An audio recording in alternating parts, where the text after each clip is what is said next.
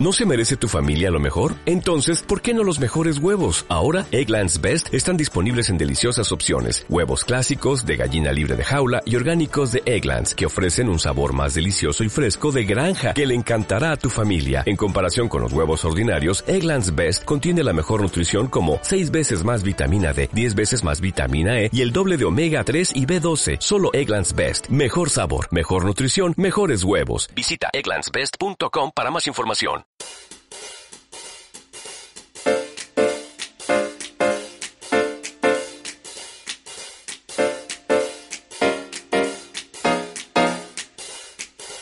Hola, muy buenos días, tardes, noches, o sea el momento que sea en que estés escuchando. Soy Santiago Torre y esto es Liderazgo Comercial, un programa en el que vamos a hablar de todo lo que a ti, como responsable de ventas, te interesa oír.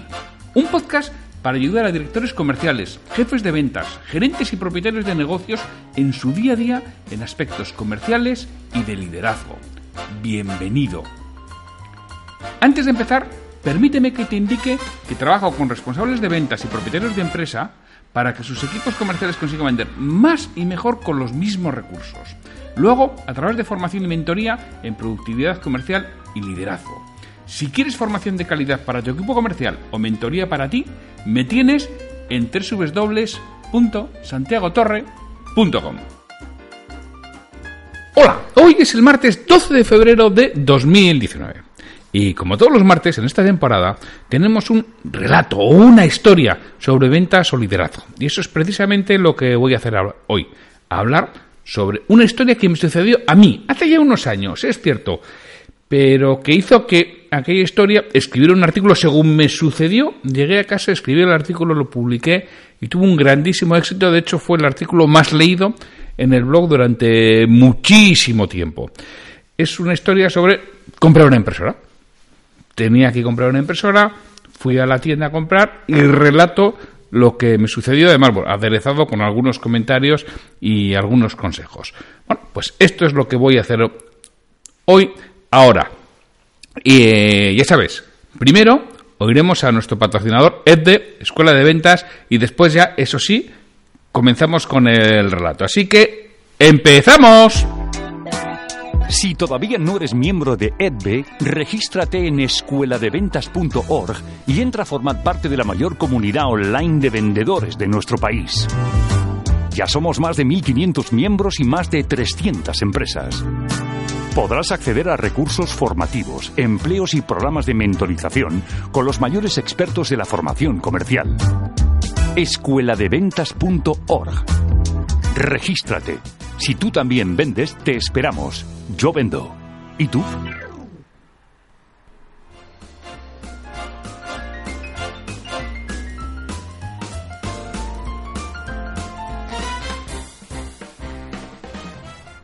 Bueno, como os decía, esto es una experiencia real, una historia real, un relato de algo que me sucedió a mí hace ya unos años.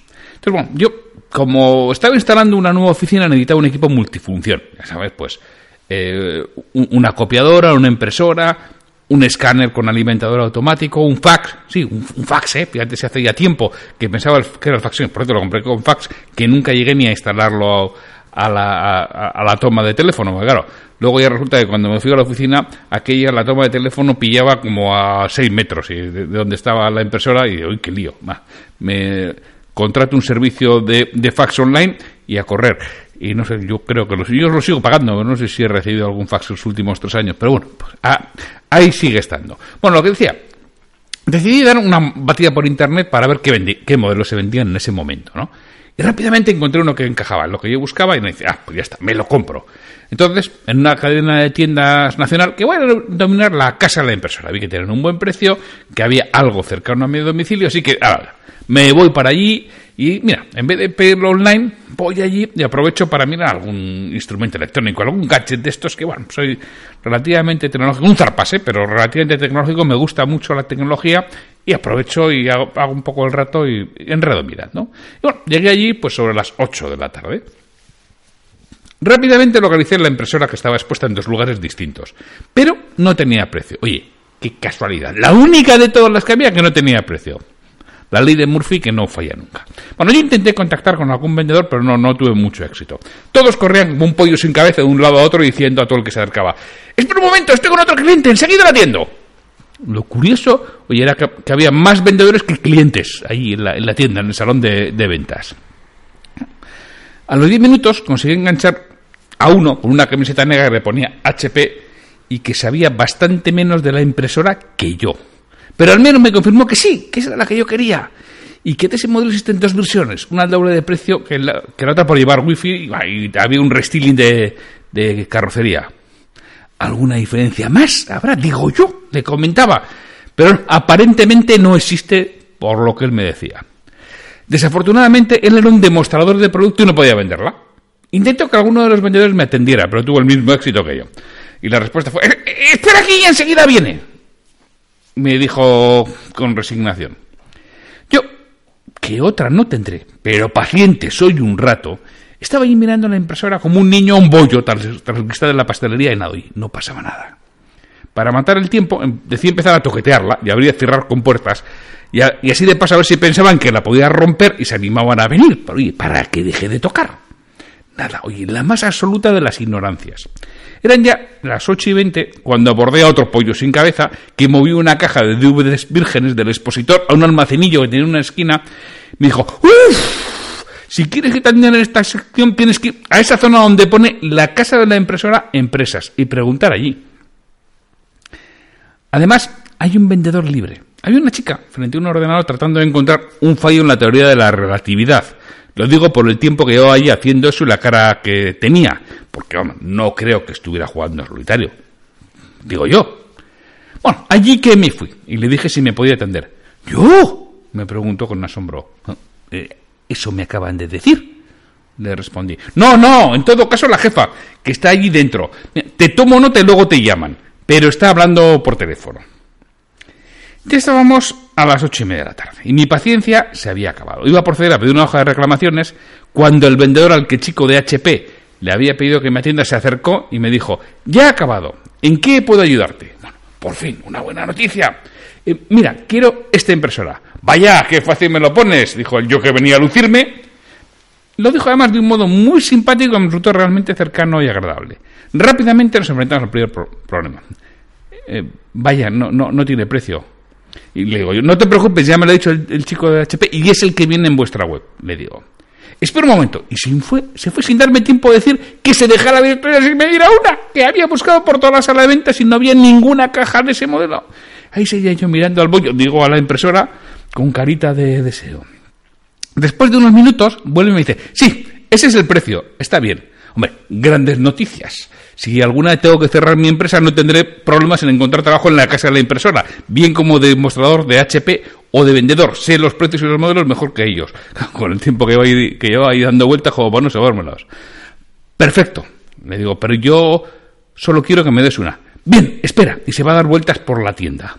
De nuevo, como pollo sin cabeza y diciendo a todo el que se encuentra que luego le atiende. Para hacer lo que yo ya había hecho antes dos veces. Comprobar si había alguna caja con esa impresora él, al igual que yo, lo hizo dos veces. Oye, debemos ser primos hermanos. Al final, me viene y me dice, acompáñame a mí, ahí hay una, mira, aquí está. Y me señala con orgullo la que tenía wifi. Le digo, ya, pero esa tiene wifi, yo la quiero sin él. Como podéis suponer, ya la había encontrado antes y la tenía identificada perfectamente. Pasamos del pollo sin cabeza al cara de pez. Vamos evolucionando de animal. Eh, mejor con wifi, ¿no? Me dice. Le digo, sí, sí, mucho mejor, le digo, pero cuesta 150 euros más. Dice, eh, sí, tienes razón, espera que voy a mirar dentro. Por fin se decide hacer lo que yo le había dicho que hiciera hacía 15 minutos que llevaba hablando con él. Ahí vuelvo a estar yo solo curioseando en la tienda, sin que nadie se acerque a preguntar, y palabra que no tenía cara de cabreo ni de comerme a nadie, ¿eh? Mientras mi pollo sin cabeza hace su trabajo de moverse de un lado a otro, entrar y salir de un almacenillo que tiene en una esquina, volver a las faldas de la exposición y otra vez para adentro. Para acabar diciendo, pues no me quedan. Pero no puede ser porque el ordenador me dice que hay dos. Un segundo, por favor. Y vuelve a salir corriendo. Yo ya estoy buscando en la cámara oculta porque tiene que haberlo. Esto no puede ser el día a día de esta tienda. Alguien me tiene que estar gastando una broma. Pero yo, muy digno, digo, no voy a perder los estribos, me digo a mí mismo. En uno de los pasos por delante de mí le paro y le digo, ¿has dicho que el ordenador, te dice que hay dos, no? Sí. Me dice, le respondo, ¿eh, ¿pueden ser las expuestas? He tocado algo muy profundo en su interior, porque provoca una tercera mutuación. Pasamos del pollo sin cabeza al cara de pez y ahora la vaca mirando al tren. Efectivamente, deduce que tengo razón. Como toda alternativa, me ofrece llevar una de las dos. Esa que ha estado toqueteando y abriendo y cerrando todas las tapas y que ahora está haciendo lo mismo otro cliente aburrido, pienso rápidamente para decirle, no, gracias.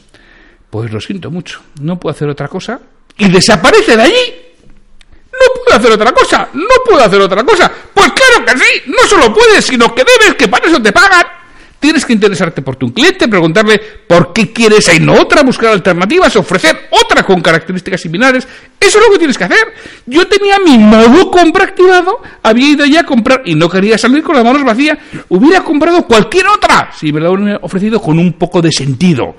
Pero ni me lo preguntó. Como dije que quería esa y no la tenía después de estar no sé cuánto tiempo, se larga y me dice, no puedo hacer nada por ti. Mira, yo perdí una hora y media. El tiempo que estuve allí y la ida y la vuelta hasta la tienda. Y ellos perdieron una venta que estaba hecha y un comprador para siempre. Nunca más me plantearé ir a esa tienda. Eh, por cierto, todavía estoy esperando la llamada de la jefa esa de la casa de la impresora de empresas, que pues, todavía no la he recibido. Vamos a pasar al análisis de lo sucedido. Uno, la organización de trabajo en esa tienda es horrible. Necesitan un consultor en organización en, organización en punto de venta, pero ya, inmediatamente. Bueno, necesitaban. La selección que realizan, mira, parece correcta. Quien me atendió hizo algo muy importante. Produjo un, acercamiento una entrada simpática. Vaya, qué fácil me lo pones, yo que venía a lucirme. Eso hizo que me, sintiera más cercano a él y por lo tanto más cercano a la compra. Pero luego le faltó aplicar la formación recibida. Seguramente la han formado en técnicas de venta, pero le, le pesó más, más mal atender otros, a otro cliente que escucharme a mí. Otra recomendación es que alguien haga un seguimiento de la aplicación de la formación, si no es dinero gastado y no invertido. La casa de la impresora pasó de una venta cerrada a un cliente perdido para siempre por la ineptitud de su servicio al cliente. ¿O debo decir la eficacia de su servicio de desatención? No lo tengo claro. Eso sí, cuidemos que no nos pase a nosotros. El cuarto punto que me gustaría comentar en el análisis es que un correcto sistema informático nos ahorra problemas. Con una sencilla adaptación de la información que presenta se hubiera ahorrado tiempo y hubiera ganado en eficacia.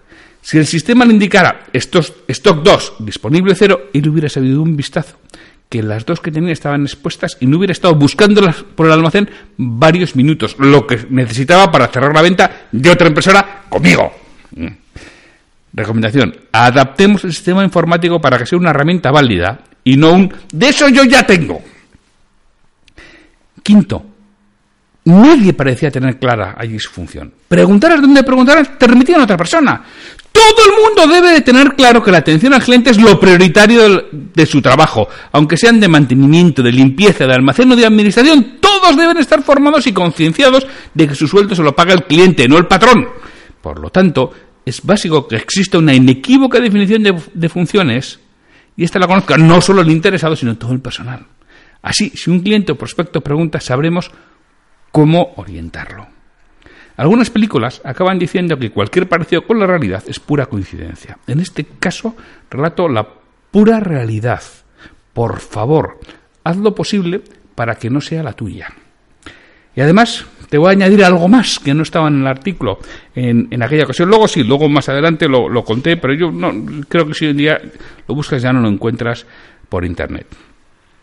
Resulta que al de una semana, diez días, recibo una... no recuerdo exactamente si fue una llamada o un mail. Lo que sí sé es que posteriormente hablé, pero no sé si el primer contacto inicial fue una llamada o un mail del director de recursos humanos de esta cadena.